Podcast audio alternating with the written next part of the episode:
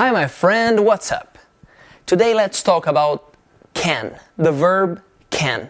Can significa poder.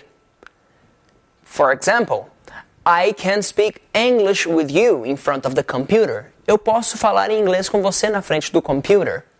Or I can go to the mall tomorrow. Eu posso ir ao shopping amanhã. And can you can use for abilities, coisas que você consegue fazer, for example, I can play guitar. E coisas que você pode, que você tem a permission de fazer. Example, uh, I can go to my friend's house. I can speak English. I can see my mother every day. I can talk to my brother during the morning. And other examples.